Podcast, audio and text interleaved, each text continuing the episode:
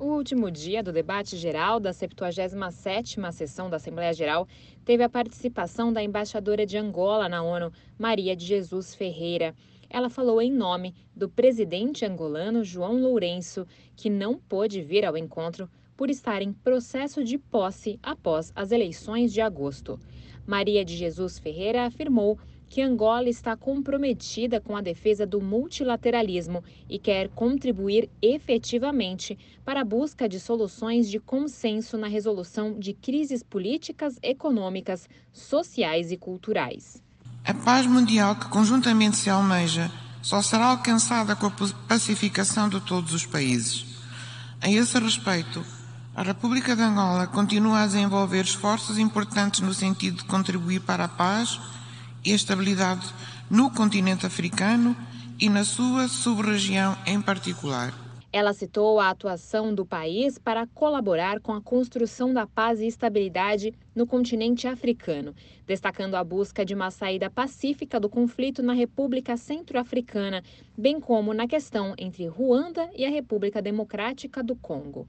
Segundo a embaixadora, por sua atuação, Angola foi reconhecida como campeão da União Africana para Paz e Reconciliação.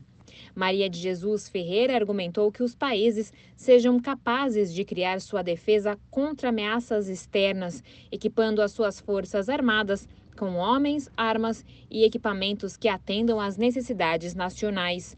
Assim, ela fez um apelo pelo levantamento do embargo de armas imposto à República Centro-Africana. A representante angolana também pediu o fim do embargo econômico a Cuba e das sanções ao Zimbábue, Venezuela e outros sem mandato no Conselho de Segurança.